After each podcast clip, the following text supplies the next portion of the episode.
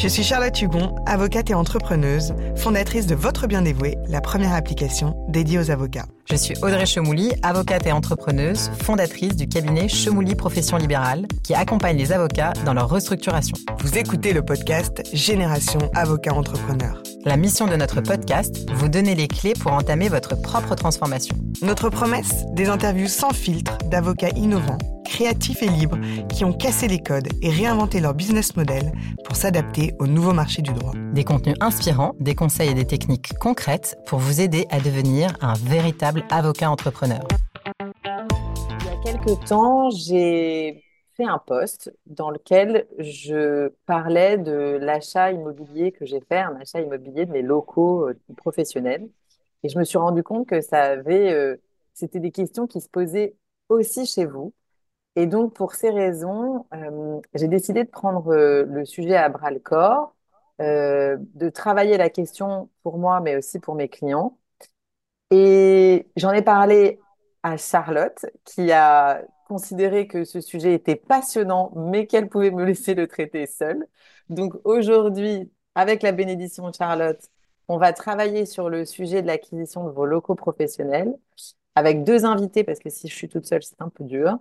Avec Karine Ambroise, euh, Karine qui nous a déjà fait l'amitié de venir euh, nous parler de son cabinet dans un précédent épisode de, notre podcast qui parlait de la taxe foncière. Donc, je vous rappelle que Karine est avocate, elle est spécialisée en droit fiscal et elle travaille elle aussi dans le cadre de son activité professionnelle sur les schémas de réorganisation immobilier euh, dans le secteur de l'industrie et du commerce. Et donc, c'était à ce titre-là que, euh, que je l'ai que, invitée et, sur laquelle on voulait travailler. Francis, Francis Brune, qui est directeur de l'ingénierie financière et patrimoniale d'Interfimo, euh, qui de fait voit passer énormément de dossiers euh, d'acquisition de, biens professionnels et qui donc connaît très bien le sujet. Bonjour à tous les deux et merci d'être là. Bonjour Audrey. Euh, Bonjour à tous les deux. Donc les amis, donc d'habitude on commence nos, nos, nos podcasts un peu différemment, mais là on va rentrer plutôt dans le vif du sujet. Euh, je vous ai dit, donc, le sujet, c'est quoi? C'est je, avec mes petites manos. Donc, moi, j'ai été financée par Interfimo. Ça a été euh, ma première acquisition. Voilà, j'ai été financée par Interfimo. J'ai vu des locaux, enfin, je suis partie de mon gros cabinet. Euh, j'ai cherché des locaux à louer. et puis, je, je sais pas, c'était pendant, c'était il y a deux ans ou trois ans, donc c'était pendant que les taux d'intérêt étaient bas. Euh, mon père m'a dit, Audrey, écoute, il faut absolument que tu achètes tes locaux. C'est comme ça qu'on fait son patrimoine dans les professions libérales parce que sinon, nos cabinets ne valent rien. Dixit. Donc, il faut absolument que tu achètes. Tu es encore jeune. Ça, c'est un peu moins vrai puisque nous arrivons dans mon année de mes 40 ans, mais tu es un peu moins jeune, donc tu es jeune, donc il faut absolument que tu achètes. Voilà, donc me voilà partie chez Interfimo, des conseillers qui m'ont très bien conseillé, après ça, je me suis largement endettée et j'ai acquis mes locaux professionnels via une SCI dans lequel euh, j'ai des parts et puis euh, j'ai certains membres de ma famille qui ont des parts très résiduelles. Voilà. Je, je fais cette opération-là et après ça, j'en parle autour de moi et je me rends compte qu'il y a des milliards de gens qui me disent euh, mais en fait, pas du tout, mais t'aurais jamais dû faire comme ça, mais il, fallait absolument pas faire ça. Et je me suis retrouvée avec mille et un conseils de gens qui m'ont expliqué comment est-ce qu'ils auraient mieux fait à ma place. Bon, j'entends, hein, je ne suis pas non plus... Euh, voilà, mais je me suis ça m'a quand même interrogée et en partageant cette expérience sur les réseaux, je me suis rendu compte que je n'étais pas la seule. Donc, ma première question, euh, quand euh, peut-être Francis, est-ce que quand toi tu vois les, dossiers arriver, les gens ils achètent leurs biens professionnels, pourquoi? Alors, pour moi, il y a trois raisons euh, principales dans l'acquisition du local dans lequel on exerce euh, son activité. La première, très souvent, c'est la suppression des aléas du statut de locataire. Parce que quand on débute son activité, très souvent, on va chercher un local et on va être locataire du bien. Et dans ce cas-là, le libéral, eh ben, il a le choix entre deux types de baux juridiques. soit le bail commercial qui est assez protecteur, mais il faut que le propriétaire soit d'accord, soit le statut du locataire professionnel qui est quand même nettement moins protecteur avec juste une durée qui a une durée minimum de 6 ans. Euh, je rappelle que quand on est locataire, ben, du coup, le loyer va augmenter parce que très souvent, le loyer est indexé sur un indice. Alors, soit l'indice des activités tertiaires, soit l'indice des loyers commerciaux en fonction de, l'activité, ce qui veut dire que le montant du loyer va progresser dans le temps. Et euh, deuxième élément qui pousse à acheter, comme tu le soulignais justement, c'est la constitution d'un patrimoine dont très souvent bah, les intérêts du crédit vont être déductibles bah, des revenus qui peuvent être générés par le bien. Enfin, troisième intérêt, qui est plutôt juridique, ça peut être lié à la mise aux normes de la structure parce qu'il y a des normes euh, qu'on doit respecter, notamment en termes d'accessibilité de la clientèle. Et à un moment donné, quand il y a des travaux à réaliser, c'est peut-être plus intéressant d'acheter quelque chose qui est déjà aux normes ou d'acheter et de faire les travaux plutôt que de faire les travaux avec le statut de locataire et d'enrichir indirectement, j'allais dire, le, propriétaire du bien. Euh, dans les normes, on voit aussi de plus en plus de normes environnementales aujourd'hui. Euh, donc, quand on exerce son activité dans un local ancien et qu'il y a des travaux importants, ben, on peut se poser la question de l'acquisition. Et, toi, Karine, aussi, toi aussi, t'es comme moi, toi aussi, tu as acheté, ton... as acheté tes locaux, c'est ça? Ah, mais bien sûr, mais c'était, euh, c'était, c'est pas la seule raison, mais euh, moi, j'ai été euh, dix ans dans un gros cabinet et après, j'ai monté le mien il y a neuf ans maintenant. Et ça faisait partie des éléments qui, qui me motivaient aussi d'être indépendante, c'était d'avoir mes locaux comme tous euh, les entrepreneurs euh, d'une façon générale. C'est euh, une façon de, se créer du, patrimoine, premièrement, et puis deuxièmement, de faire ce qu'on veut, alors ce qu'on veut dans la mesure du, possible, mais de maîtriser son local, les travaux qu'on va y faire sans rien avoir à demander et de le faire et à son goût et, dans, son, dans son budget. Donc oui, moi, c'était indispensable d'être propriétaire. C'est marrant parce que moi, j'ai. Donc, on a enregistré un podcast avec euh, Olivier Lopez d'un cabinet qui s'appelle Square euh, à Paris il n'y a pas longtemps. Et je lui disais que aujourd'hui, ils sont sur toute la France, mais à Paris, ils sont déjà 30 associés. Et l'objectif de Square, c'est de, monter très, très rapidement en puissance euh, avec des de plus en plus d'avocats de faire un, très gros cabinet. Et il me disait, bah, moi, la stratégie patrimoniale, on parlait de ça, il disait, moi, la stratégie patrimoniale, c'est pas du tout une stratégie que j'ai parce qu'en fait, mon but ultime, ça n'est que de grossir. Donc, j'aurai jamais des locaux qui seront à la taille de, de ce que je veux faire. Et donc, je vois ça plutôt comme quelque chose de limitant plutôt que comme quelque chose de, de stratégiquement euh, intéressant pour mon cabinet. Je trouvais que c'était intéressant. C'est la seule dernière. Mais je pense que passer une certaine taille, c'est effectivement, ça dépend des ambitions. Ouais, je suis d'accord. La taille et le secteur géographique euh, aussi, sans doute. Ouais, certainement. Bon. Mais en province, les questions sont peut-être pas les mêmes. Ah, Alors après, moi, je pense que l'immobilier, c'est quand même une thématique sur laquelle il n'y a pas de solution miracle. Ouais. Il y a plusieurs options qui se présentent à l'acquéreur société, pas société, quel régime fiscal, euh, est-ce que je mets dans mon activité si je suis en libéral? Et il n'y a pas de solution miracle. Par contre, il y a des solutions qui sont plus adaptées en fonction du projet. C'est ce que tu viens de souligner, à mon sens, euh, Audrey. Euh, dans le cadre de cette structure qui veut grossir rapidement, là, on peut se dire, est-ce que effectivement, il a intérêt à acquérir, alors que son but, c'est de grandir très rapidement. Dans ce cas-là, il faut peut-être plutôt avoir le statut de locataire. Mais il y a plein d'autres projets euh, où l'acquisition sera intéressante pour des questions patrimoniales, pour éviter les aléas du statut de locataire, pour figer le montant de la charge immobilière de sa structure. Et dans ce cas-là, ben, il faudra étudier les différentes options et voir celle qui correspond mieux au projet, tout simplement. Parce qu'en fait, le Graal de ce que tout le monde veut, c'est juste pour rappeler, c'est j'achète mes locaux professionnels euh, et en fait, je fais rembourser mon crédit via, via, ma via mon activité professionnelle. C'est-à-dire, pour qu'on soit tous clairs de ce dont on parle, le Graal de, ultime de l'achat euh, euh, de professionnel, c'est j'achète en propre, donc selon différentes options donc on va, dont on va parler, et je fais, je conclus un bail entre l'entité qui a acheté et l'entité dans laquelle je travaille. Euh, et c'est l'entité dans laquelle je travaille qui va rembourser, qui va, en payant un loyer, qui va rembourser euh, euh, mon emprunt. Donc, en fait, la première question, excuse-moi, pardon, Karine, tu voulais dire quelque chose? Je c'est exactement, exactement ça, en se disant que de toute façon, mon activité, je l'exerce pas dans ma voiture, ni en coworking, ni en coworking. Donc, pour le coup, il me faut des locaux. Et euh, si j'ai un certain budget euh, à y consacrer, euh, autant l'utiliser en remboursant un loyer qui va servir à rembourser un emprunt que je vais avoir souscrit ou qu'une de mes structures va avoir souscrit, parce qu'au bout de 12, 15 ou 20 ans, j'en serai finalement propriétaire. C'est ça, mais comme dans tous les domaines d'activité, en fait. Donc Ouais, pour les ça. libéraux aussi. Pour les, pour les libéraux aussi.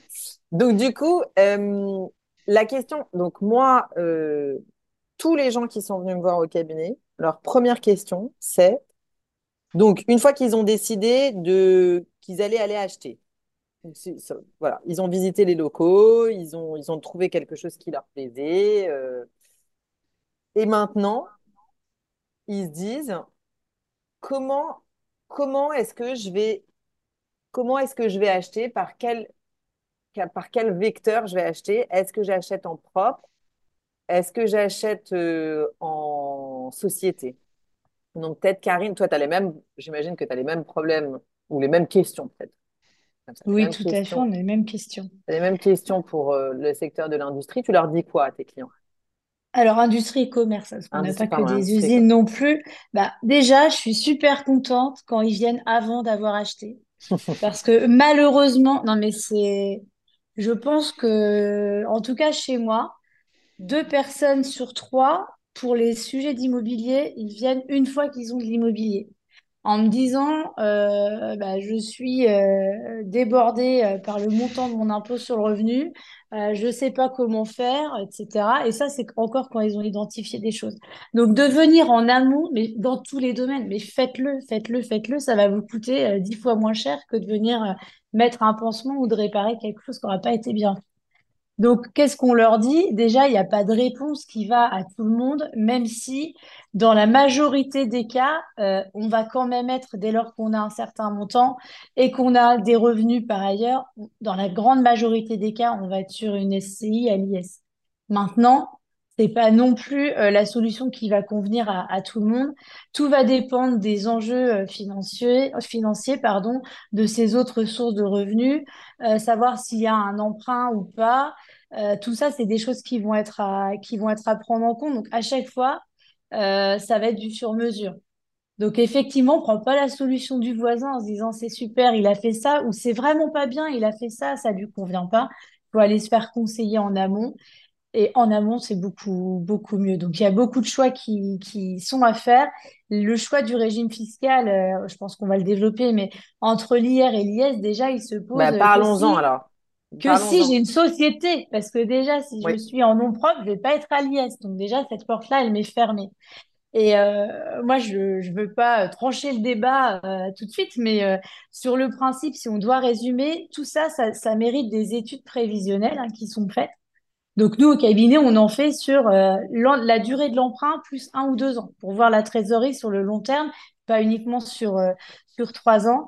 Donc il faut faire, euh, il faut faire des chiffrages et c'est ça qui aide à choisir. Et, et ce qui fait peur à beaucoup de gens, mais sans avoir fait le chiffrage jusqu'au bout, c'est la sortie quand on est à l'IS. Donc je vais faire un résumé, on va rééchanger avec euh, Francis. En, gros, euh, quand je suis à l'impôt sur le revenu, je vais devoir faire un effort tous les ans alors que j'ai pas de revenus disponibles, j'ai pas de trésorerie. Je vais payer de l'impôt sur quelque chose que je n'ai pas dans ma poche. Quand je suis à l'IS, ça va être plus indolore le temps de l'investissement et, et cet euh, avantage fiscal que je vais avoir eu pendant le temps de l'investissement, je vais le perdre au moment de la sortie, donc au moment de la revente de l'immeuble. Donc moi, ce que je demande aux clients, c'est est-ce que vous préférez, mais c'est pas ça qui va faire la, la réponse et le schéma, mais vous préférez payer de l'impôt quand vous avez de l'argent euh, dans votre poche ou euh, le prendre, faire un effort euh, personnel sur vos revenus pour, pour financer un bien immobilier? Et en général, on préfère payer, même si ça peut être un peu plus, au moment où il y a du cash, quoi. Donc Alors, je, l'IS je- peut avoir la... ça, pour moi, c'est hyper important ça, ce, ce que tu dis. Et je pense que je vais parce que là, là dans- quand toi tu l'expliques, tu, tu as peut-être déjà fourni un énorme effort d'explication à ton client pour qu'il comprenne tout à fait ce que tu dis. Euh, moi, on me l'a vraiment expliqué. Donc, euh, je travaille avec une fiscaliste euh, qui a monté un cabinet avec d'autres fiscalistes géniaux qui s'appelle le cabinet Sérène. Au même titre que toi, c'est pareil, c'est des cabinets qui sont des pépites de gens qui expliquent pas comme si on était, euh, enfin, qui expliquent vraiment la fiscalité aux vrais gens, aux gens normaux, tu vois, Et pas au et, directeur financier. et pas au directeur financier. Donc, euh, c'est un peu la, c'est exactement la même. J'ai retrouvé avec, enfin, avec toi la même approche qu'elle a, donc euh, Caroline Starza du cabinet CRL. Bref, elle m'a expliqué pour les débiles. Donc, moi, j'étais débile et je lui dis, mais je ne comprends pas ce que tu, que tu racontes en, en me parlant de IS Donc, ce que j'ai compris après quelques mo- moments d'explication, c'est qu'elle me dit exactement ce que tu dis, mais elle dit, écoute, quand tu vas acheter quelque chose, quand tu vas acheter ton bien immobilier, en fait, tu vas avoir un emprunt qui va être associé à cet achat immobilier. Toi, tu vas rembourser chaque mois cet emprunt et tu vas peut-être avoir des loyers, mais les loyers vont venir augmenter ton impôt sur le revenu sans que ton euh, emprunt vienne diminuer ta base imposable. Parce que seuls les intérêts sont déductibles. Je ne savais pas si j'avais seuls une les... minute ou dix. Ah non, non, mais, pas non, non, mais ce que veux dire, c'est que c'est bien de réexpliquer chacun à son truc. Donc, j'achète un bien immobilier, je rembourse tous les mois. Donc, j'achète Audrey Chemouli, puisque tu dis, tu as dit un truc essentiel, c'est que tu as, rappelé que euh, le choix de IS ou IR, tu ne l'as que si tu fais une société. Ça, tu l'as rappelé, c'est hyper essentiel. Si je suis dans le choix de l'IR, donc c'est soit Audrey Chemouli, soit la société Audrey Chemouli, mais à l'IR, euh, à l'impôt sur le revenu, elle, elle va acheter un bien immobilier, elle va rembourser un emprunt. En face de ça, va y avoir des loyers qui vont rentrer. Les loyers vont venir augmenter ma base imposable de moi, Audrey Chemouli, sans que je puisse déduire l'emprunt. Donc, je vais me retrouver exactement comme tu disais, à payer de l'impôt. Donc, c'est-à-dire mon impôt sur le revenu va augmenter puisque de fait, ma base imposable va augmenter. Je vais donc payer de l'impôt sur le revenu avec de l'argent que je n'ai pas, puisqu'il aura servi à rembourser l'emprunt. C'est ça? C'est ça. Alors, presque. En fait, on peut déduire quand même les intérêts du Oui, crédit. Oui, c'est ce le tout l'heure. capital, mais mais c'est la majeure partie dans Donc, les premières années. oui, oui, Et en bien Alors moi, je ça, mettrais pas de côté, je mettrais pas de côté aussi une autre euh, situation, c'est le libéral qui exerce en nom propre euh, dans une petite structure, eh bien, peut tout à fait également acquérir le bien dans lequel il exerce son activité dans le cadre de son activité BNC Oui, oui, tout et inscrire le bien au registre des immobilisations. Euh, en fait, quand on est, euh, j'allais dire, sans société, on a le choix soit d'acheter dans le cadre du patrimoine privé, c'est-à-dire euh, moi, personne physique, j'achète et je loue à mon activité professionnelle. Ça, c'est tout à fait possible et validé par la jurisprudence. Et là, on se retrouve dans le cas que tu exposais, Audrey. J'ai un loyer, j'ai un crédit en nom propre, je rembourse avec mon activité professionnelle. Soit j'achète dans le cadre de mon activité professionnelle, donc j'inscris le bien dans ma déclaration BNC, le registre des immobilisations. Là, je n'ai pas de loyer, parce qu'en fait, le crédit est porté par l'activité professionnelle, remboursé directement. Et l'avantage, quand je suis en BNC, c'est la sortie, parce que là, on est soumis au régime, Karine euh, pourra expliquer de façon plus détaillée tout à l'heure, des plus-values professionnelles, qui présentent un gros avantage, c'est que la prise de valeur économique du bien, la différence entre prix de vente et prix d'achat, bénéficie d'un abattement et après 15 ans de détention, bien toute l'augmentation de valeur du bien, elle ne sera pas taxée. Par contre, dans le cas de l'activité professionnelle, je peux passer un amortissement. Cet amortissement, il sera taxable au moment de la revente. Et ça, c'est une solution qui n'est pas souvent expliquée euh, aux libéraux dans les petites structures, mais qui peut être intéressant euh, quand on veut acheter un premier local assez rapidement quand on débute son activité et en sachant que 15 ans plus tard, on aura probablement des besoins qui auront évolué et on voudra revendre le bien pour aller vers quelque chose de plus important parce que au bout de 15 ans, je vais peut-être m'associer, on sera peut-être plusieurs et là, on aura peut-être des besoins différents en matière immobilière. Donc, si je résume, peut-être la première question qu'on se pose, c'est euh, est-ce que j'ai l'argent à consacrer euh, à payer de l'impôt sur alors que j'ai pas le cash qui est en face en fait.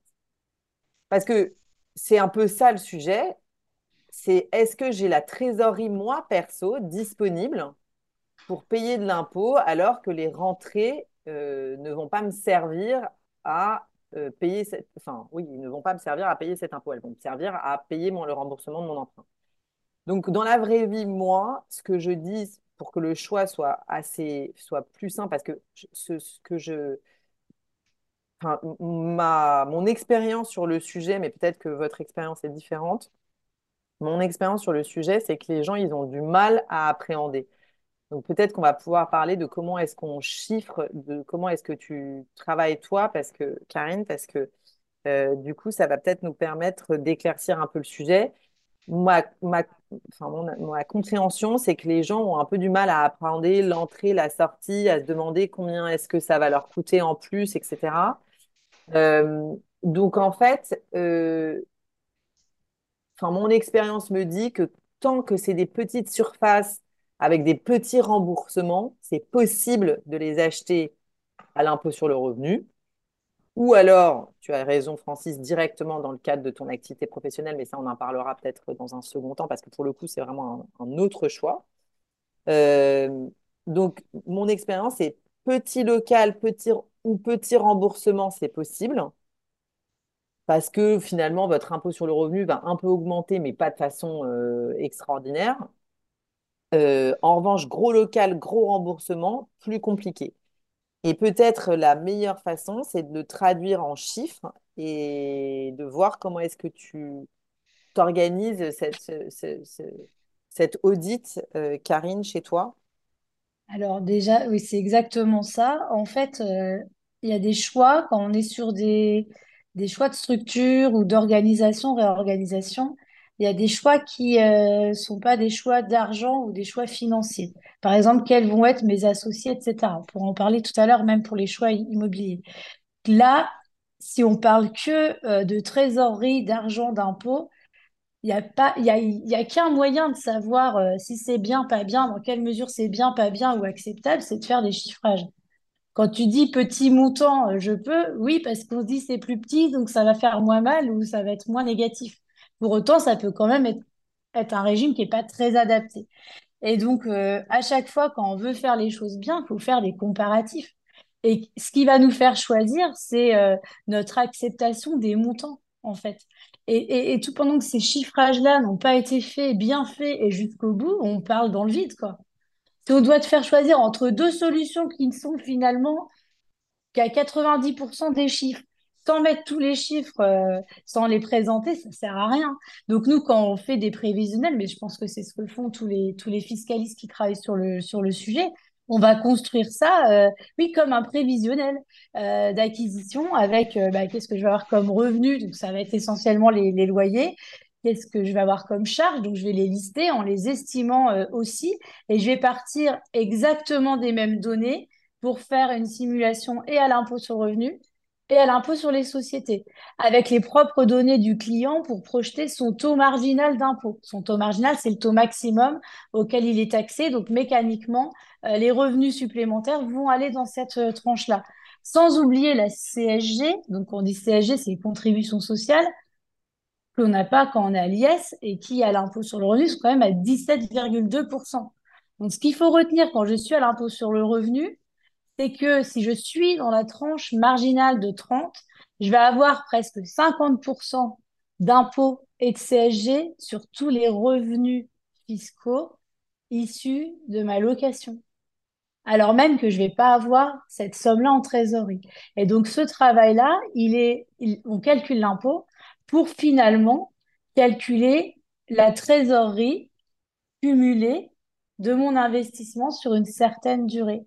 La trésorerie, il n'y a que ça qui est important. En fait, l'impôt, euh, l'impôt en soi, c'est quelque chose d'important, mais ce qu'il faut regarder, c'est le, le schéma global. Et en fait, après, on ressort ça. Alors, ce n'est qu'une moyenne, nous, c'est notre façon de faire au, cabinet. On va dire au client, euh, voilà, on va tout lui expliquer. On a des schémas, des topos qu'on a, qu'on a fait, évidemment, depuis, depuis le temps qu'on travaille dessus. Et puis, on va faire avec son propre dossier un exemple vraiment euh, chiffré et une vision euh, sur le long terme en lui comparant les deux dispositifs et en lui disant, ben voilà, euh, année 1, voilà ce que ça va demander comme effort, etc. Et lui, lui montrer un effort moyen pour son investissement. Et ça parle assez vite. Hein. Quand tu dis à quelqu'un que pour financer son investissement, il va falloir mettre 1000 euros par mois, ça c'est des montants assez importants, mais pour que le, le, le financement puisse puisse se tenir, tout ça lié presque uniquement à l'impôt, ça fait réfléchir quand même. Donc il n'y a que les chiffres qui peuvent faire choisir entre les deux régimes. Et on regarde la revente aussi.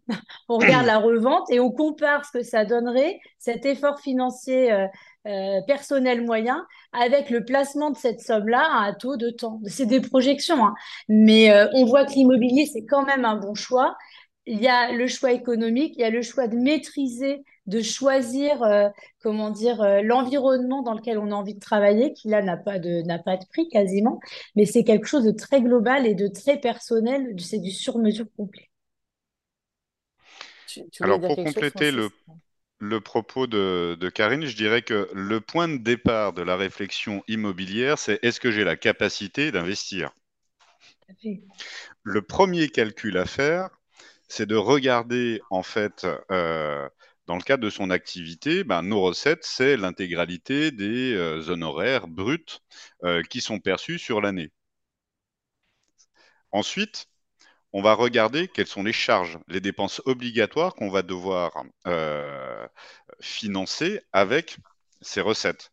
Donc, on va déduire tous les frais généraux professionnels de la structure, Certes, il y a la partie impôt sur le revenu qu'il va falloir prévoir, et surtout ne pas oublier de déduire son train de vie familial, qui est incompressible, ainsi que l'ensemble des crédits en cours, qui soient personnels, parce qu'on a pu acquérir sa résidence principale, mais également professionnels.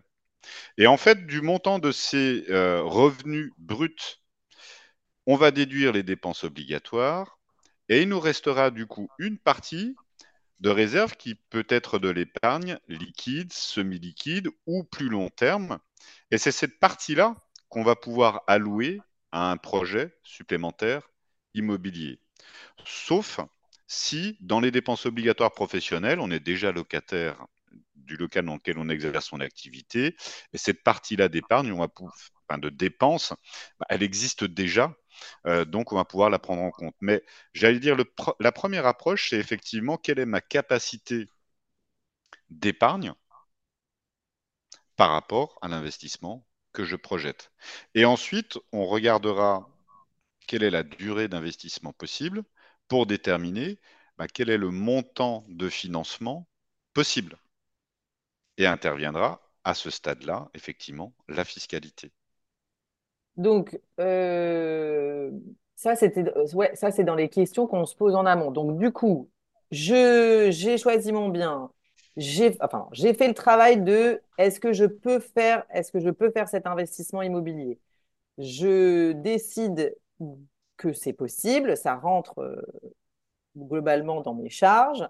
Euh, donc en fait, ce que moi j'ai fait, c'est que j'ai trouvé le bien. Ensuite, j'ai été voir Interfimo en disant euh, faites-moi une projection pour savoir combien est-ce que j'aurai à rembourser. Parce qu'en fait, le vrai sujet, c'est, en tous les cas, celui que j'ai, expérimenté, c'est j'ai trouvé le bien, euh, aidez-moi à, savoir combien est-ce que je vais avoir à rembourser.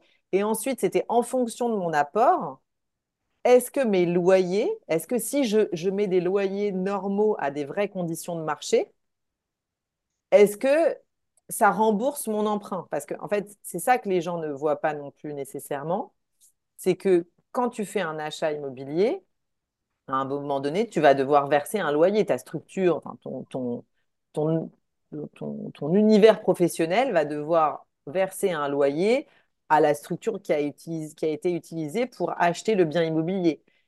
Et en fait, il faut que ce loyer-là, bien sûr que dans l'idéal, il couvre le montant de l'emprunt et potentiellement un peu les charges, mais la vérité, c'est qu'il faut qu'il soit d'abord euh, en conformité avec les loyers, conditions de marché qui devraient exister. Et ça, je pense qu'on ne le rappelle pas suffisamment souvent. Les fiscalistes le rappellent tout le temps. Ouais, mais Parce qu'effectivement, il y a. Non, mais je suis complètement d'accord avec toi. Mais euh, à partir du moment où je fais des opérations dans lesquelles je suis potentiellement ou directement des deux côtés, quelles que soient les interpositions possibles, euh, la règle de base, je me vends à moi-même ouais, quand je dis à moi-même, à une société que je détiens un bien, euh, des titres, etc., ou euh, à quelqu'un avec qui j'ai des liens d'affinité forts, la base, c'est d'avoir un prix euh, qui soit justifié justifiable. Quoi. Donc, c'est parfois difficile de savoir quel est le vrai prix. Donc, quand c'est la loi de l'offre et de la demande qui l'a, qui l'a fixé, il y a, y a moins de risques et c'est regardé euh, d'une façon plus souple. Mais euh, la base, c'est ça. Donc, c'est vraiment, tu as, raison d'insister là-dessus, une, vraie démarche d'avoir un bien qu'on achète. Euh, si on l'achète à un tiers, il n'y a pas de problème. Si on l'achète à, à, un proche ou on se le revend à soi-même, on fait très attention, on le fait évaluer par une ou deux personnes. Et pour le loyer, c'est pareil. C'est pareil. Ouais, mais je trouve qu'en en tous les cas, dans la façon dont les gens font, euh, j'ai l'impression qu'ils le rappellent, euh, enfin, que c'est pas assez rappelé. Après, moi, chez, alors, je, fais un peu de la pub, chez Interfimo, on me l'a rappelé, on m'a dit, mais euh, Madame Chemouli, est-ce que vous avez bien regardé que autour de vous, les loyers commerciaux étaient globalement ce que vous avez faire comme emprunt? Et pour ça, dans les grandes villes et notamment à Paris, c'est quand même plus facile euh, de savoir euh, les, loyers ou les prix d'achat au mètre carré, parce qu'il y a tellement de transactions et tellement de données qu'il y a des moyennes qui euh, sont pas, qui peuvent être prises. Quand tu es en province, dans des coins un petit peu perdus, c'est beaucoup plus difficile parce qu'il n'y a pas de référence. Moi, je vois les, les locaux que j'ai, je vais pas dire ça n'existe pas, mais quasiment. Quasiment, parce que c'est un bâtiment ancien en pierre qui est dans une zone avec euh, du terrain autour, euh, qui est dans un environnement euh, incroyable alors que je suis sur les axes, etc., qui a été rénové. Tous les gens qui viennent me disent, mais c'est votre maison? Non, non, c'est notre cabinet.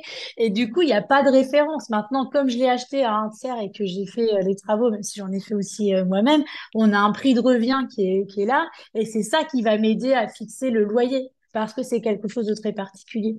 Mais euh, c'est plus, c'est plus difficile d'avoir des références. en train de nous expliquer que le truc que tu as acheté, non, c'est un château. quand je ferai le poste, non, mais là, tu vas, on est, euh, nous, on est, euh, c'est ça, les bureaux. Elle est en train de montrer ses bureaux qui ont l'air d'être vraiment. ah, c'est sympa. non, non, mais on n'a pas de référence. Si tu veux, quand on parlait des choix, je, je divague un peu, c'est pas ton sujet là, mais quand on parlait de pourquoi avoir ces locaux, moi, clairement, dans la ville où je suis, c'est une ville qui a été détruite pendant la guerre il n'y a rien de joli, il n'y a rien d'ancien. Avoir un bâtiment en pierre, déjà, tu es dans l'exception. Ensuite, parce que c'est mes goûts, euh, chacun ses goûts aussi. Mais ce que je veux dire, c'est qu'à l'époque où j'ai monté mon cabinet, il n'y avait pas d'offre de location de bureau. Il aurait fallu que je prenne un appartement en ville potentiellement de reconstruction. Euh, l'époque de, construction, c'est la reconstruction, c'est des styles particuliers avec une isolation phonique, thermique euh, catastrophique, etc. Donc, pour avoir quelque chose de bien, c'était très, très, très, très, très compliqué. Donc, euh, dans le choix d'être propriétaire, même si c'est par le biais d'une SI, il y a aussi, est-ce que l'offre de location rend les choses possibles pour mon projet? C'est quelque chose qu'on oublie aussi, mais que tu n'oublies pas quand tu es, en, quand es en province ou dans une petite ville, parce que ça, c'est hyper, hyper important. Et c'est ça qui est bloquant souvent. Alors, je voulais rebondir sur ton propos, Audrey. Effectivement, la tentation est grande chez les clients quand on parle du financement de l'acquisition, de calibrer euh, le loyer au montant du crédit. Euh, effectivement, ce n'est pas cette démarche-là qu'il convient d'avoir, c'est la démarche inverse. Quels sont pour ce type de bien euh, les pratiques de marché, quels sont les niveaux de loyer. Et très souvent, ben, on va s'apercevoir qu'il y aura un montant chaque mois euh, supplémentaire d'investissement euh, pour pouvoir rembourser le crédit. Après, en matière de financement, il y a plusieurs possibilités. Soit on va sur un crédit classique, c'est le crédit amortissable sur une certaine durée, avec un certain taux, mais on voit aussi des opérations avec le crédit in fine. Alors, le crédit in fine, qu'est-ce? C'est un crédit sur lequel on va, pendant toute la durée du crédit, ne payer que les intérêts. Le capital n'est pas remboursé, il reste fixe. Et à l'échéance du crédit, on va rembourser bien, la dernière échéance d'intérêt et l'intégralité du capital. Alors, quand on travaille, parce que ça nous est demandé parfois euh, sur des crédits in fine, eh bien, il faut bien avoir à l'esprit que la charge d'emprunt chaque mois, elle est très faible, parce que ce sont les intérêts qui sont payés, mais l'emprunteur devra mettre de côté le montant qui, sur la durée, lui permettra de rembourser le capital du crédit à la dernière échéance. Et les intérêts sont globalement bien plus élevés en in fine qu'en crédit amortissable. Donc avec une comparaison chiffrée, ça c'est pour les gens allergiques euh, aux impôts et qui ne voient que par le montant de l'impôt et qui, font, qui font leur choix avec le montant de l'impôt sans regarder la trésorerie globale. Enfin, ça c'est mon avis. C'est comme ça que je le présente aux gens aussi dans mon cabinet. Alors les intérêts sont intégralement déductibles, c'est effectivement ce que les clients viennent chercher. Et, tout à fait. Euh, on en voit quand même euh, un certain nombre. En tout cas, c'est une mm. thématique qui revient euh, régulièrement dans nos échanges sur ce type d'investissement. Oui, alors après, ça peut être, c'est aussi un choix, c'est-à-dire que c'est de considérer que ça me permet de mettre de côté, de ne pas être écrasé par l'impôt et potentiellement de, de, en fait, de rembourser au moment où tu vends, en fait. Et ça, peut être exactement ça. Tout à fait. Qui peut être une solution euh, qui peut être une solution euh, dans certaines hypothèses. Alors, je reviens à nos moutons. Donc, je trouve le bien, j'aime le bien.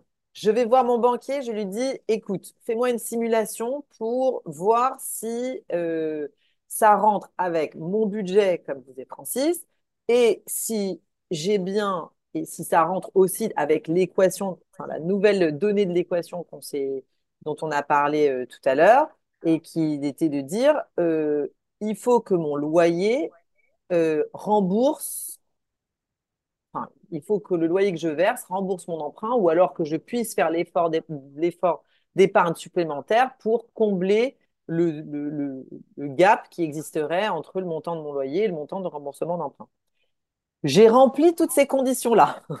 voilà, j'en suis là. Ensuite, je fais une évaluation chiffrée. C'est-à-dire, je, fais comme ce que l'on fait au cabinet et ce, que, ce qui est fait au cabinet de Karine. C'est-à-dire, je prends la, durée de remboursement de l'emprunt, je prends toutes mes, euh, mes, euh, pardon, mes échéances d'emprunt, je rajoute les intérêts, je, je vois combien est-ce que ça me coûte par mois, parce que potentiellement, il y a ce petit différentiel dont on a parlé entre le loyer payé et le, et, le remboursement de l'emprunt euh, réel. Je fais une comparaison entre si je l'acquiers en propre, c'est-à-dire je, c'est moi qui l'achète, c'est moi qui dois rembourser l'emprunt, combien est-ce que je, vais devoir, de combien je vais devoir euh, augmenter mon impôt sur le revenu chaque mois sur une période de 15-20 ans, euh, et ça me donne un montant. Et je fais exactement la même chose si je suis à l'IS. Donc, on n'a pas parlé de l'IS encore, on a parlé de l'impôt sur le revenu, mais on n'a pas parlé de l'IS. Donc, l'IS, ça serait, je décide de faire, donc, de faire mon acquisition via une société. Cette société, je la mets à l'IS. L'IS, ça veut dire quoi? Ça veut dire que je vais avoir effectivement mes rentrées, je vais avoir cette société dans laquelle le plus de cette société, ce qui va rentrer à l'intérieur de la société, ce qui va arriver en plus dans la société, ça sera mes loyers. Donc sur 12 mois, je vais avoir 12 fois mes loyers. Et ce qui va arriver en moins, ça va être effectivement l'emprunt. Et c'est là où ça va être la, vraie différence, c'est que potentiellement, je ne vais jamais payer d'impôt. Dans tous les cas, d'impôt sur le revenu, d'impôt sur les sociétés. C'est l'amortissement qui va faire la différence. sur l'amortissement va venir baisser mon moins, enfin, ça va arriver en moins sur mon truc. Et donc, je vais me retrouver avec potentiellement un résultat à zéro. Et donc, je ne vais jamais payer d'impôts sur les sociétés. Je ne vais jamais me distribuer quoi que ce soit. En tous les cas, pendant toute la durée euh, du remboursement. Et donc, je vais me retrouver à pas faire cet effort d'épargne dont on parlait, puisque je n'ai pas les plus, je n'ai pas les moins non plus. C'est-à-dire, c'est totalement indolore. C'est ma société, société qui a une personnalité morale, une personnalité fiscale totalement en dehors de moi, qui va faire que elle va, elle va euh, encaisser les loyers, rembourser l'emprunt et ne pas dégager de résultats, potentiellement, euh, pendant toute la durée de mon emprunt la, difficulté et ce que tout le monde soulève, c'est qu'est-ce qui se passe quand soit j'ai fini de rembourser mon emprunt, soit euh, je décide de vendre mon bien. Et c'est en fait à ce débouclage-là que les gens ont un problème ou se posent des questions entre hier et IS, puisque à l'hier, quand j'aurai terminé de rembourser mon emprunt, euh, eh ben, les sous qui vont arriver en loyer seront des sous qui rentreront directement dans, mon portefeuille, pour faire euh, simple. Donc effectivement, je vais payer des impôts, mais sur des sous que je vais enfin toucher. Alors que si je suis dans une société à l'impôt sur les sociétés, je vais me retrouver, ils vont rentrer dans la besace de ma société et pour les sortir, il va bien falloir que je paye des impôts dans un premier temps, une première fois puis une seconde fois. on peut en discuter. Et c'est ça ce, que les gens. Euh, euh, et c'est ça ce sur quoi les gens butent. En tous les cas, moi, enfin, de, l'expérience que j'ai, c'est ça ce sur quoi les gens butent. C'est-à-dire, je vais à, un moment donné, je vais avoir les sous, et puis de l'autre côté, je ne vais pas avoir les sous, ils vont être dans, la, dans ma société. Donc, je vais payer deux fois plus d'impôts. Alors, je crois également, comme tu le soulignais, Audrey, souvent, quand on réfléchit à l'acquisition, alors, la société qui est soumise à l'IS permet de bénéficier d'un amortissement. Donc, en fait, on augmente la capacité d'endettement et donc on augmente du coup ma capacité, en tout cas le prix que je peux mettre pour acquérir le bien. Donc, je vais sur des biens qui seront soit de, meilleure qualité, soit mieux situés, soit plus grands. Mais l'IS, effectivement, à terme, eh bien, c'est des impositions. Alors peut-être je vais laisser euh, euh, Karine développer ce, plan-là, mais quand on est dans une société, effectivement, c'est la société qui perçoit les loyers.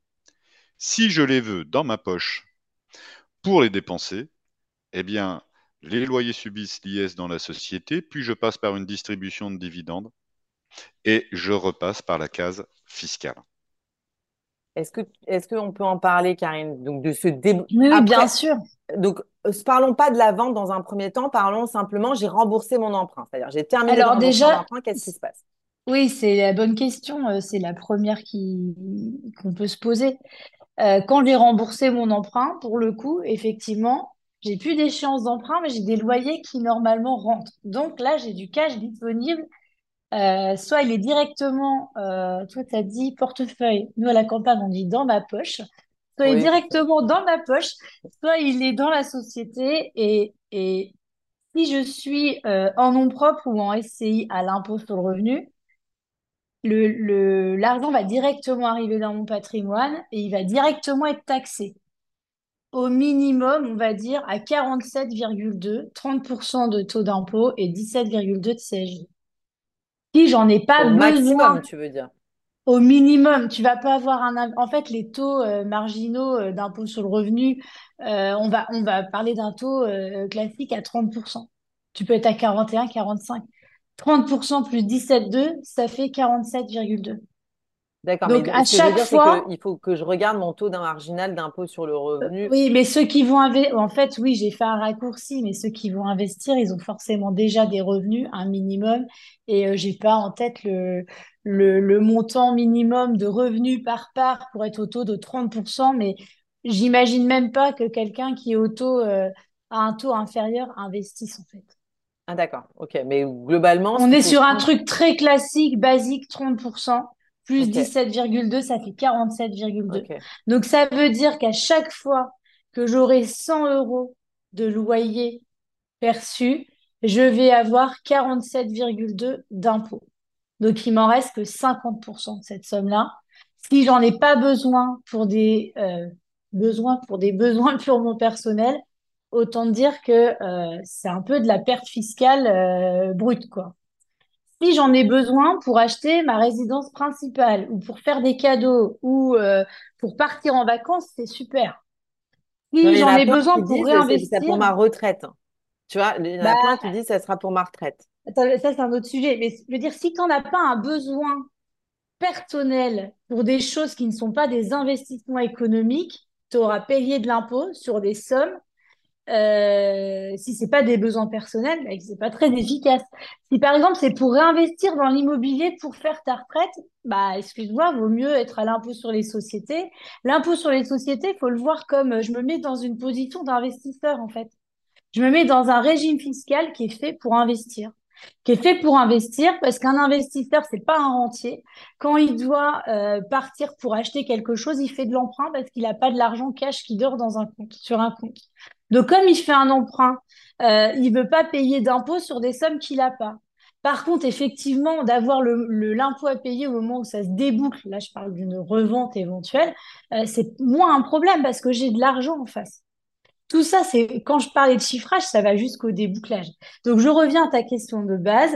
Euh, j'ai remboursé mon emprunt. Il est clair que quand je suis à l'impôt sur le revenu, l'argent arrive directement dans mon patrimoine, mais il arrive directement dans la case impôt aussi. Donc, il faut savoir est-ce que j'en ai besoin ou pas? Si j'en ai pas besoin et que je veux réutiliser ça pour réinvestir, bah, alors là, j'ai perdu 50%. Quand il est dans une société à l'IS, effectivement, il est dans la société, il n'est pas bloqué, on peut le sortir, mais il y a un coût. L'avantage de l'IS par rapport à l'impôt sur le revenu, on a la même chose pour les activités professionnelles, c'est que j'ai de l'impôt personnel que quand le, les flux arrivent dans mon patrimoine personnel. Tant qu'il reste dans, là on n'a pas de tableau, moi je fais tout le temps des dessins, tant qu'il reste dans une société, euh, c'est un dollar pour moi en tant que personne physique si je prends la somme, c'est que j'en ai besoin, c'est que j'ai voulu la prendre, c'est que j'ai besoin de la prendre pour des, bah, des, choix personnels. Bah, là, je paye de l'impôt, mais à la limite, je le sais, je l'ai, je l'ai planifié. C'est pas une vilaine surprise. Mais si on va jusqu'au bout du raisonnement, euh, j'ai donc les flux qui rentrent dans ma société. L'amortissement et pas l'emprunt, euh, par but de langage que j'ai fait tout à l'heure, l'amortissement qui vient réduire le montant de mon emprunt le montant de mon résultat. À la fin, je ne paye pas d'IS, sauf quand ah, j'arrive au bout de mon emprunt et où là, je n'ai plus de charge en face, c'est-à-dire que j'ai bien mes revenus qui augmentent, mais je n'ai plus de charge en face. Donc là, je vais payer de l'impôt sur les sociétés. Pour l'instant, entre 15 et 25% puisque c'est le taux euh, actuel. Euh, et si je veux ressortir pour mes besoins personnels, je 30% d'impôt. Voilà, je repaye 30%. Euh, au titre de la flat tax. On est d'accord? On est d'accord. Et quand on parlait de taux d'impôt, c'est vrai que tu l'as évoqué, là, c'était bien. Euh, dans, les, dans les calculs et puis dans les explications qui sont à fournir aux gens, effectivement, l'impôt sur les sociétés, il est à 15%, jusqu'à 42 000 euros de résultat. Il faut déjà les faire, les 42 000 euros de résultat. Et après, il est à 25. L'argent n'est pas dans votre poche, ça c'est clair. Si on veut sortir le maximum d'argent de cash euh, pour euh, s'acheter sa résidence principale, c'est pas forcément ça qu'il faut faire. Quand notre but c'est de faire grossir un patrimoine, de le faire pendant que je suis en activité professionnelle, là où j'ai pas envie de financer de l'impôt sur des sommes que j'ai pas, le choix de l'IS, il est quand même souvent le plus opportun. Mais pour se convaincre, il faut faire des chiffrages et, les faire euh, avec les propres données du, du, client. Un cas ne fait pas l'autre. Les efforts que quelqu'un est capable de faire ou a envie de faire, l'autre va peut être capable, mais n'a pas envie de les faire. Ce qu'il faut, c'est faire des choix éclairés, c'est tout en fait. Non, mais ce qui était très intéressant avec euh, ce que tu disais, tu disais 30%, euh, c'est le taux moyen des gens qui achètent d'impôts et tu rajoutes 17,2, donc ça te fait bien 47,2. En fait, si je prends le taux de l'IS euh, et je refais la même chose, c'est 30 plus 15 en fait que ça va me coûter. 15% de, taux de l'IS. Dans la société et 30, et 30 à moi. Mm. Donc, oui. donc en fait, c'est pas énorme comme différence en fait. Là, on parle de flux. Par contre, après, il y a la question de la plus-value, donc en cas de revente. Donc, où là, on a des, calculs de plus-value on n'a pas les mêmes taux, on a les mêmes, les mêmes explications de taux que ce qu'on vient de faire, mais en fait, le montant de la plus-value ne va pas être le même, il va être plus important à l'IS. Parce qu'en fait, l'amortissement que je vais avoir eu tout au long de la vie de, de mon investissement, il va revenir en base imposable. Ce que j'ai gagné, je vais, le, je vais le perdre en bloc à la sortie, à la revente du bien. Donc, tu as les taux d'impôt, c'est une chose, mais tu as aussi la base taxable. L'assiette taxable, elle ne va pas être la même. Alors, on va, faire, on va parler le, du, de la, de, du débouclage si je revends dans deux secondes. Je voulais juste savoir, Francis, euh, moi, c'était l'époque bénie des crédits quand j'ai emprunté. L'époque magnifique des crédits où j'ai réussi à emprunter à, bah, à, moins 1%. De, Ouais, ouais. Enfin, avec assurance comprise, je pense que j'étais à 1-2, tu vois, un truc comme ça. Donc, c'était parce que tu es une femme jeune, parce que tu aurais été un homme de 55 ans, tu n'aurais pas emprunté avec une assurance aussi peu chère. Ouais, alors attends, moi je fumais hein, quand même, donc en plus, euh, j'aurais pu. Mais tu l'as peut-être pas déclaré. Ah si, j'étais folle. Ah non, attends, non mais je plaisante. Ah non, le truc horrible. Non, non. Euh, donc, du coup, c'était l'époque bénie des crédits. Euh, je me demandais aujourd'hui, mais, mais on m'a pas demandé euh, de garantie perso. Et ça, ça m'avait beaucoup euh, surprise à l'époque, mais je pense que c'est c'est relatif à Interfimo. Vous, vous faites, vous analysez comment les, les crédits, les demandes de crédit, etc. Euh, encore une fois, nous, on, on, va regarder trois risques. Un, comme on fait du crédit pour l'activité professionnelle, on regarde déjà qui est l'emprunteur. Est-ce qu'il est qualifié? Quelle est son activité professionnelle? Comment elle fonctionne? Parce que c'est elle qui va rembourser le crédit. Et troisième point, est-ce que financièrement, ça passe? Euh, C'est-à-dire, est-ce que euh, eh bien, le montant du crédit sollicité ne va pas mettre le libéral dans une situation compliquée? Dans notre analyse, très souvent, la demande de financement, elle va couvrir le prix d'acquisition du bien, très souvent une partie des droits et frais et également des travaux. Euh, nous, en termes de garantie, bah, ça va dépendre en fait du dossier. Euh, très souvent, on, peut prendre euh, des hypothèques. Quand on est en société, on va demander très souvent la caution des associés ou le nantissement des parts de temps en temps quand on est en, en SCI. On est capable, enfin, on a fait des financements qui vont jusqu'à 100% du bien. L'apport personnel, il est très souvent calibré sur le montant des droits et frais, mais en fonction de la qualité du dossier, on peut aller plus loin. Peut-être quelques mots sur les taux. Effectivement, on a connu ces dix dernières années une euh, ah trajectoire fais, un mot, de taux. fais un mot sur les taux et explique que c'est pas très grave d'emprunter parce que tout le monde, parce que maintenant les gens veulent plus acheter parce qu'ils disent mais tu te rends compte, on a, on, a un taux à 4%. Mais je dis mais les mecs, je crois que c'est normal. Les taux d'avant quoi. C'est ça. C'est tout. Tu peux nous démystifier le truc. On, est un petit peu loin des taux d'avant. Hein. Euh, ah mais non, mais des taux d'il y a 15 ans. Des taux d'il y a 15 euh, ans. Moi j'empruntais il y a 15 ans. Effectivement, on a connu toute une période là pendant entre 5 et 7 ans jusqu'à la période de taux dit négatif, qui économiquement mmh. est, un non-sens, c'est-à-dire que euh, lorsqu'une banque déposait de l'argent à la BCE, on lui rendait moins. Normalement, c'est l'inverse. Et le client, d'ailleurs, quand il vient à la banque, il demande la même chose. Je vous pose un montant et je veux recevoir un montant et puis quelque chose en plus. Euh, donc, on est sorti de cette période des taux négatifs pour une normalisation. Pourquoi? Parce qu'il y a eu économiquement de l'inflation. Donc, les taux remontent. Après, pour l'investissement immobilier, ce qui est très important, et comme le soulignait Karine tout à l'heure, c'est que le montant des intérêts, il est toujours déduit fiscalement des loyers qui sont perçus que je sois à l'impôt sur le revenu dans la catégorie des revenus fonciers ou que je sois à l'IS, comme on l'évoquait tout à l'heure. Donc le montant des intérêts, certes, est payé à la banque, mais il est toujours pris en compte fiscalement et déduit. Aujourd'hui, les taux continuent, euh, j'allais dire, à progresser. Sur 20 ans, on est aux alentours des 3,5-4% à peu près. Euh, on anticipe une stabilisation éventuellement une baisse, mais ça dépendra naturellement de tout l'environnement économique, euh, économique et géopolitique, et des décisions de la, BCE. Mais aujourd'hui, on est à peu près dans cette fourchette de taux euh, sur l'immobilier entre 3 et 4 Euh, alors, j'arrive, euh, donc j'ai décidé, dans, mon petit truc j'ai décidé d'acheter, j'ai de l'épargne disponible, mon banquier me prête, ça couvre, j'ai mis de bons loyers, enfin bon, je suis au top. J'ai décidé, j'ai fait mes petits calculs et je sais maintenant que je veux acheter à l'IR ou à l'IS. Partons du principe que je veux acheter, enfin, je sais que je vais aussi décider d'acheter en société. Je décide voilà. Et ça, ça, c'était moi, ça, a été le travail que j'ai fait.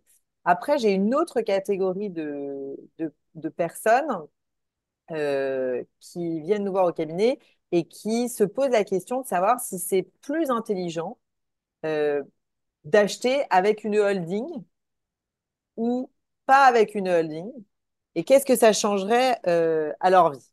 Alors, je précise quelque chose peut-être dans l'environnement juridique c'est que pour démystifier quelque chose que j'ai l'impression bah, les gens euh, n'ont pas tout à fait, enfin tout le monde n'a pas en tête, il n'existe qu'une seule holding des professions libérales. Il n'y en a qu'une seule. Nous n'avons accès à qu'une seule forme de holding de profession libérale. Ça n'existe pas d'autres holdings qui, qui seraient des SAS classiques. Ça n'est pas possible. La seule holding qui existe pour nous, c'est une forme qu'on appelle la société, la SPFPL, donc Société de participation financière de profession libérale. C'est la seule et c'est une holding qui a pour objet la détention de parts ou d'actions de sociétés qui exercent une profession libérale. Ça, c'était son environnement économique jusqu'au 8 euh, février 2023.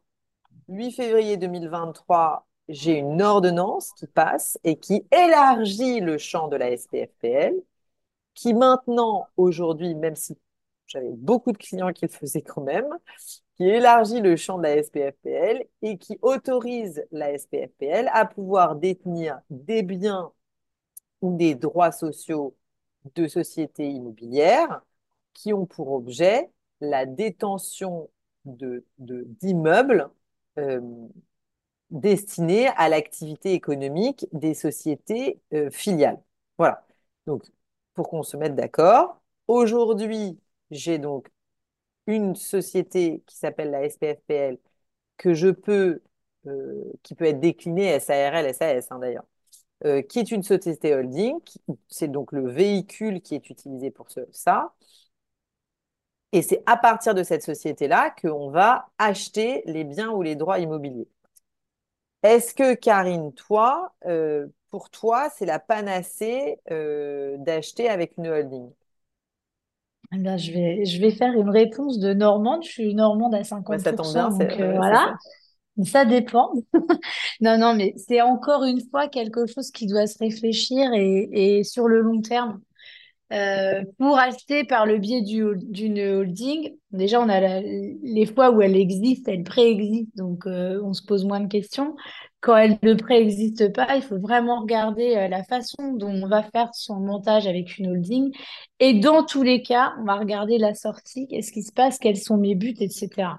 La holding, c'est quand même fait de base pour euh, les entrepreneurs euh, qui euh, veulent, qui ont un peu d'appétence pour l'investissement ou le réinvestissement. Quand quelqu'un, et je pense notamment aux professions libérales, je ne suis pas spécialiste des professions libérales, mais quand quelqu'un a pour but de sortir les plus gros revenus possibles parce qu'il a un train de vie personnel à euh, financer et que son but c'est pas de, se constituer un patrimoine, euh, on va sans doute pas lui faire une holding déjà. La holding, elle est vraiment la, la base de la holding, c'est quand même de créer un niveau d'interposition entre une société euh, d'exploitation, donc un cabinet, une profession libérale en l'occurrence, et une personne physique. Elle sert de euh, comment dire comme un plafond ou un étage qui va euh, permettre des réinvestissements. Parce que la fiscalité va être beaucoup plus intéressante que si c'est une personne physique qui détient les titres et qui va recevoir et les flux et payer les, impôts. Donc, c'est un étage qui sert à, pour moi, hein, qui sert à réinvestir. En profession libérale, on a des, des contraintes ou des craintes différentes parce que depuis quelques années et quelques mois, encore pire, on est complètement en train de nier le, statut d'entrepreneur aux professions libérales parce qu'il y a un certain nombre de décisions euh, ou de dispositions qui viennent euh, rendre euh, ou un peu moins intéressants ou qui font craindre un peu sur l'avenir des holdings. C'est peut-être pas le débat d'aujourd'hui, mais ça compte. Non, mais c'est un vrai sujet. Mais d'ailleurs, je pense que Francis aussi, c'est, enfin, en tous les cas, je sais que chez Mm. vous, c'est un vrai problème, cette- cet arrêt. Donc, on, peut-être pour replanter le décor, Karine, tu parles d'un arrêt d'un chirurgien dentiste euh, qui avait fait euh, ce qu'on appelle une vente à, à soi-même, un OBO, euh, donc qui avait vendu son cabinet à sa holding, laquelle avait emprunté pour le rachat euh, de ce cabinet. Et l'emprunt que la, holding avait contracté était remboursé par le dividende qui était versé entre la société d'exercice libéral et la holding. Il y avait donc un dividende qui remontait et qui était destiné à rembourser l'emprunt. Euh, et il s'est trouvé que nos amis de l'administration fiscale, donc suivis en dernier lieu par le Conseil d'État, puisque ça a bien été jugé euh, au Conseil d'État, a considéré qu'il fallait euh, soumettre aux cotisations sociales le fameux dividende qui était versé entre la société d'exercice libéral et la société holding, comme si ça avait été perçu par le professionnel libéral, puisque euh, globalement, si on soumet aux cotisations sociales, ça veut dire que ça a été perçu par une personne physique. Donc, comme si ça avait été perçu par la personne physique, niant de ce fait complètement la personnalité morale de la société, euh, de la société holding. Et je sais que chez vous, Francis, cette question-là, euh, elle est prégnante puisqu'elle a peut-être potentiellement remis en cause, enfin, la question se pose, savoir si elle remet en cause un certain nombre de montages. Je voulais juste finir là-dessus, parce que je- l'avais évoqué avant que tu expliques, Audrey. Mais je laisserai Francis, qu'il a une expérience plus large que moi là-dessus. Moi, je l'ai en tant que, que victime. Non, non, juste euh, vu que tu es aussi euh, élu euh, au CNB, je pense que pour les avocats en, en tout cas, euh, il faudra, il faudra mettre en, en avant le fait qu'un cabinet, quel que soit son métier, son exercice, ça reste une entreprise, que tout le monde n'exerce pas dans euh, le garage ou dans son grenier, qu'on peut avoir des salariés, des charges de... euh, euh, de divers ordres, de documentation, etc. Et donc, nier les effets des structures juridiques qui peuvent être constituées, c'est, c'est vraiment nous considérer comme des professions libérales qui s'autofinancent, qui n'ont pas besoin de gagner de, de l'argent par leur profession, etc. Euh, le problème, c'est quand même des abus qui ont été faits euh, par certaines professions dont on taira le nom, ils se reconnaîtront, euh, d'arriver à faire des montages comme ça pour supprimer complètement ou quasiment leur rémunération. Donc euh, peut-être que l'axe, euh, c'est un peu militant ce que je veux dire, mais quand même tout le monde est impacté.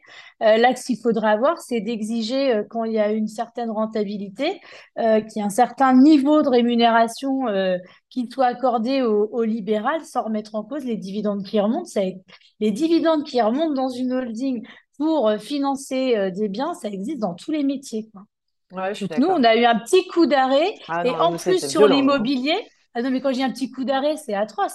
Et en plus, pour couronner le tout, t'es professionnel libéral, t'as même pas le droit de réinvestir euh, les dividendes qui remontent euh, dans de l'immobilier autre que ton immobilier d'exploitation euh, indirecte. Mais on exige ça de personne. Ouais, je suis d'accord avec toi. Francis, peut-être sur les montages, Oui, peut-être pour revenir en, sur le sujet immobilier et des Initial. holdings. Euh, trois remarques. Effectivement, pendant longtemps, il y a eu un débat juridique. Est-ce que la SPFPL peut acheter les locaux qu'elle va louer au SEL filiale? Euh, pour moi, en 2015, il me semble que euh, cette possibilité a été ouverte. En tout cas, depuis l'ordonnance de l'année dernière, c'est écrit noir sur blanc. Il n'y a pas de difficulté. C'est possible.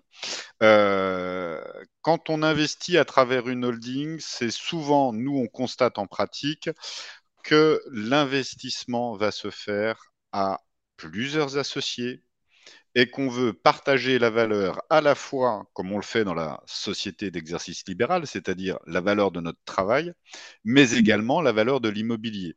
Et donc, quand on a des structures avec beaucoup d'associés, euh, très souvent au-delà de 5, 6, et des fois on a des dizaines ou des vingtaines, eh bien, ça peut être pertinent que ce soit la holding qui achète, et comme ça, tous les associés qui travaillent ensemble au sein de la structure eh bien, bénéficient des fruits des investissements également immobiliers. Dernière remarque, quand on parle d'investissement par une holding, on se retrouve dans la situation qu'on évoquait tout à l'heure avec Karine, elle est toujours à l'IS, cette holding.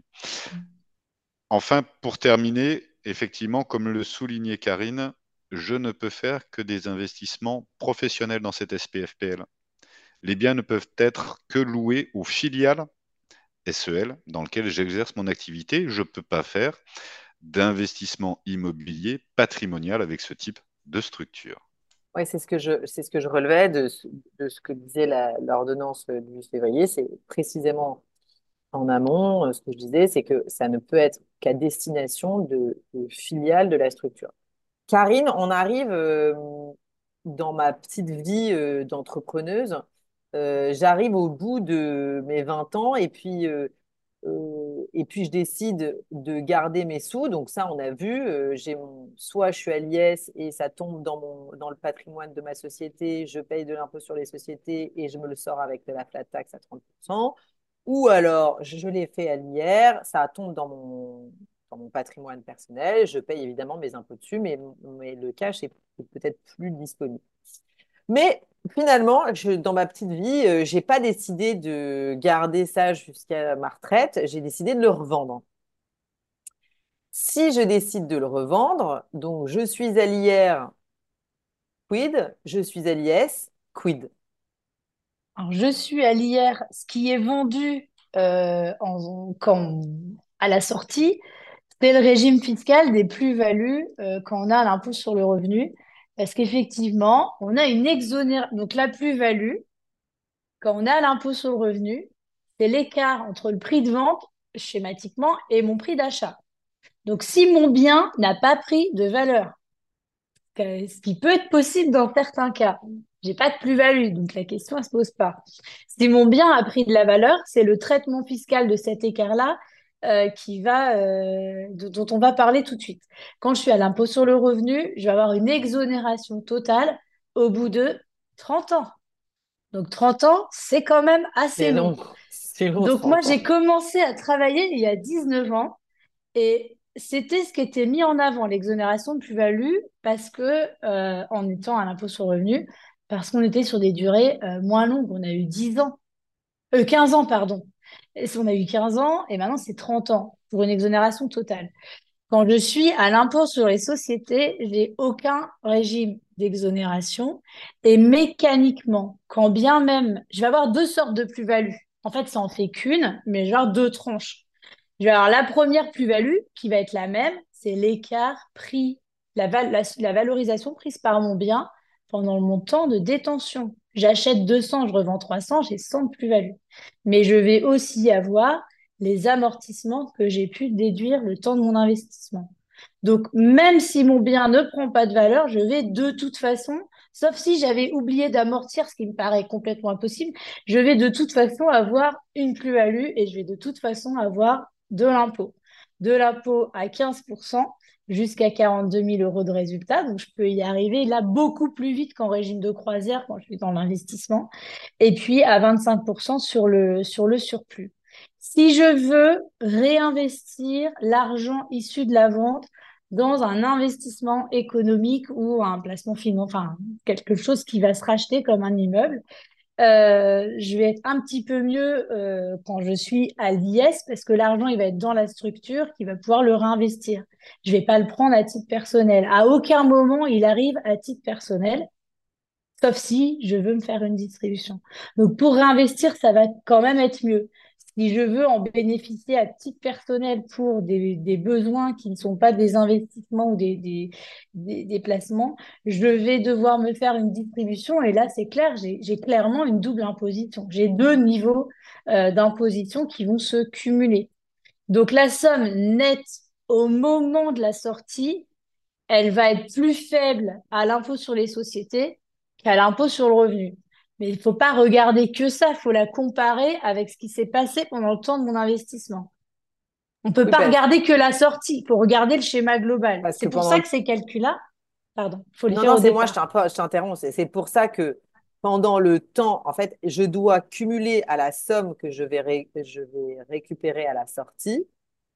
En fait, je l'effort financier, je dois prendre en compte l'effort financier, la trésorerie. En fait, tout ça, c'est des calculs de, de trésorerie, de trésorerie cumulée. Qu'est-ce que ça m'a coûté Parce que je mets forcément un peu au pot. Euh, qu'est-ce que ça m'a coûté pendant mon investissement? Combien je récupère net, net, net à la sortie? Je compare les deux. Et si j'ai le même montant, admettons que j'ai le même montant cumulé une fois la vente faite entre l'impôt sur le revenu et l'impôt sur les sociétés. Je suis sur un, un cas d'école. J'ai exactement le même montant. En fait, la grosse différence, c'est qu'à l'IS, je paierai que quand j'ai l'argent dans ma poche tant que je n'ai rien dans ma poche, ça va être beaucoup plus facile, ça va se passer beaucoup mieux pour moi. Donc les gens, s'ils voient que la sortie, c'est tronqué. Il faut vraiment regarder euh, le schéma de la date d'acquisition à la, sortie finale. Et ben, ça se regarde au départ, c'est quand même mieux. Hein. Bah, peut-être pour reboucler avec ce qu'on disait en tout début d'échange, dans les motivations qui poussent à acquérir le bien immobilier dans lequel on exerce son activité, si l'objectif, comme tu le soulignais Audrey, c'est de se constituer un capital pour la retraite, peut-être pour avoir des idées simples, euh, bah, l'avantage de l'impôt sur le revenu, c'est que quand on vend, on ne paie pas de fiscalité après un certain délai. Alors c'est 22 ans pour l'impôt sur le revenu, 30 ans pour les prélèvements sociaux. Mais euh, j'allais dire au terme, du coup, on a notre capital, on a du cash et je vais pouvoir en faire ce que je veux au moment de la retraite. L'IS, ça coûte beaucoup moins cher à la détention parce qu'on l'a vu, il y a les amortissements, les intérêts qui sont déductibles. Par contre, quand je vends, ben, il y a un coût fiscal. Il y a un coût fiscal, mais j'ai effectivement la trésorerie en face pour, euh, pour le payer. Donc, si on peut se résumer euh, sur ce sujet, après, je voulais qu'on aborde en deux minutes euh, deux petits points. si on peut se résumer sur le sujet, il faut. Donc, effectivement, ça dépend de chacun des projets et de savoir si peut-être la première question qu'il faut se poser pour, pour connaître la structuration, c'est est-ce que c'est un bien qui a vocation, dans mon idée, à être revendu un jour et, être, et le produit de la vente réinvesti, ou est-ce que je le finance pour ma retraite, pour avoir des, sous euh, au moment de ma retraite? Peut-être que ça, ça peut, ça peut donner une, une, indication, une idée.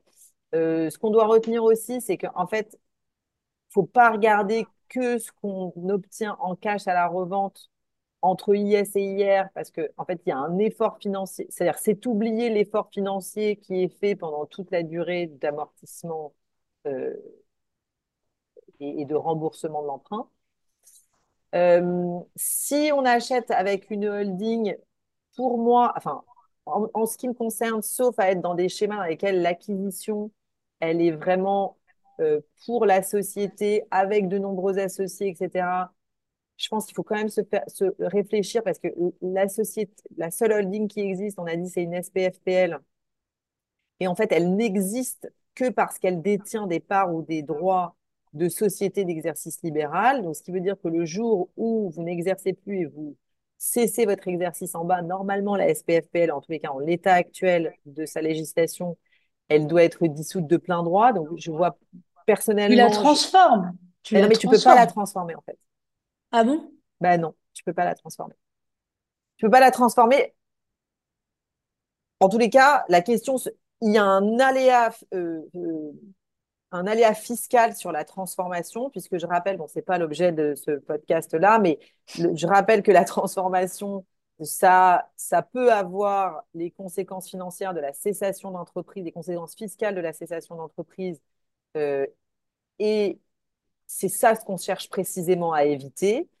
Euh, sauf que l'objet même de la société de participation financière de, de, de profession libérale, c'est la détention de parts et d'actions de sociétés d'exercice libéral.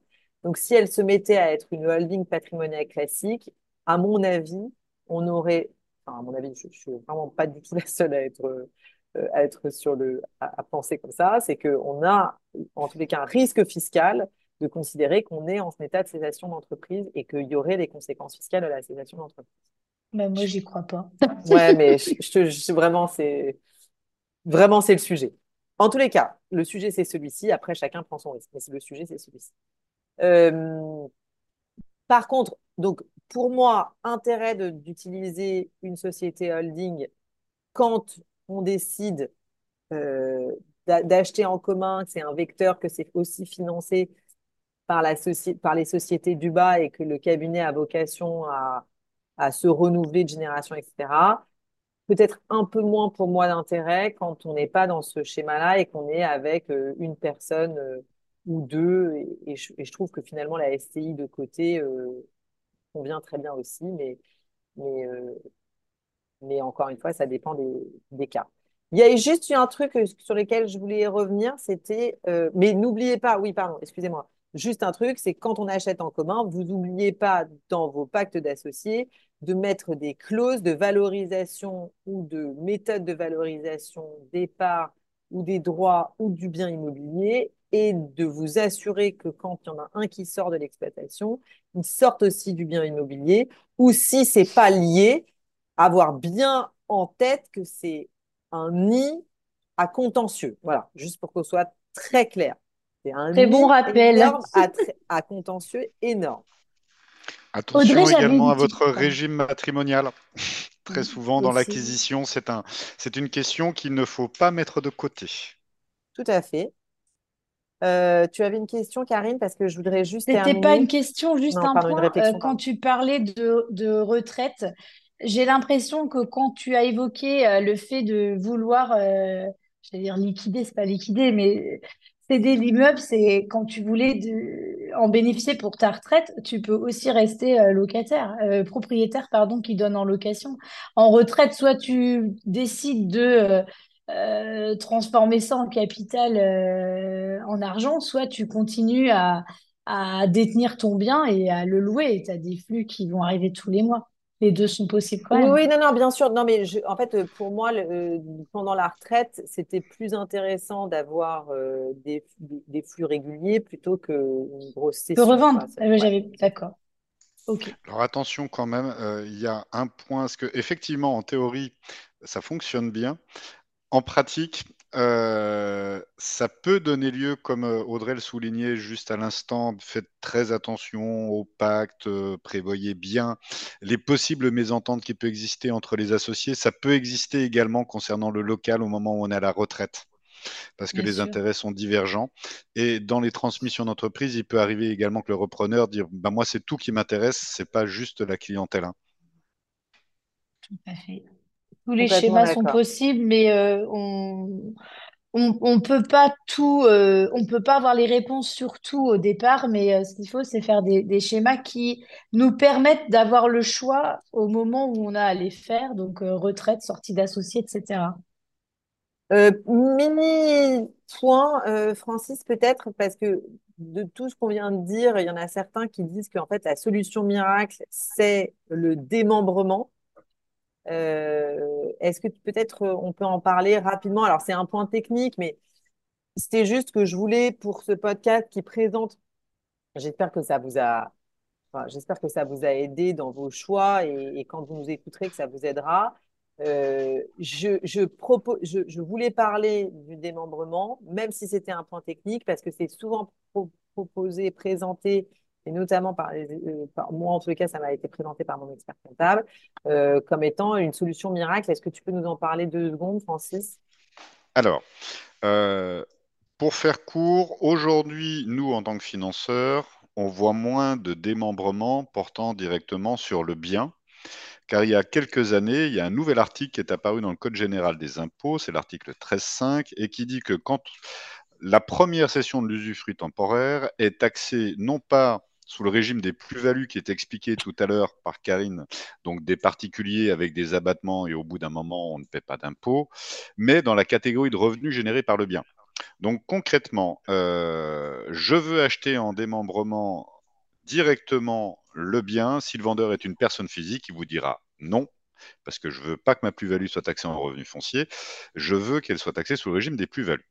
Donc ce qu'on voit plus souvent aujourd'hui, c'est une SCI qui achète le bien en pleine propriété et on va démembrer les parts de la société qui seront détenues en nue propriété par le libéral et sa société d'exploitation va détenir l'usufruit de la structure.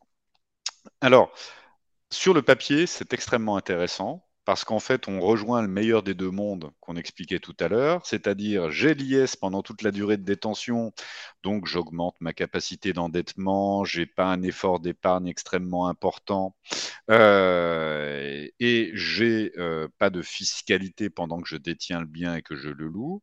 Et une fois que le démembrement touche à sa fin, parce qu'on parle bien d'une durée fixe hein, sur ce type d'opération, eh bien je redeviens moi, personne physique, plein propriétaire des parts, et si je vends, j'ai le régime des plus-values des personnes physiques, et ma durée de détention, elle est calculée depuis l'origine de l'opération, depuis que j'ai acheté. Et donc, du coup, j'ai les abattements en fonction de la durée de détention. Euh, quelques points d'attention. Euh, il y a une règle fiscale, et même il y a une règle juridique classique, on a des droits, mais on n'a pas le droit d'en abuser.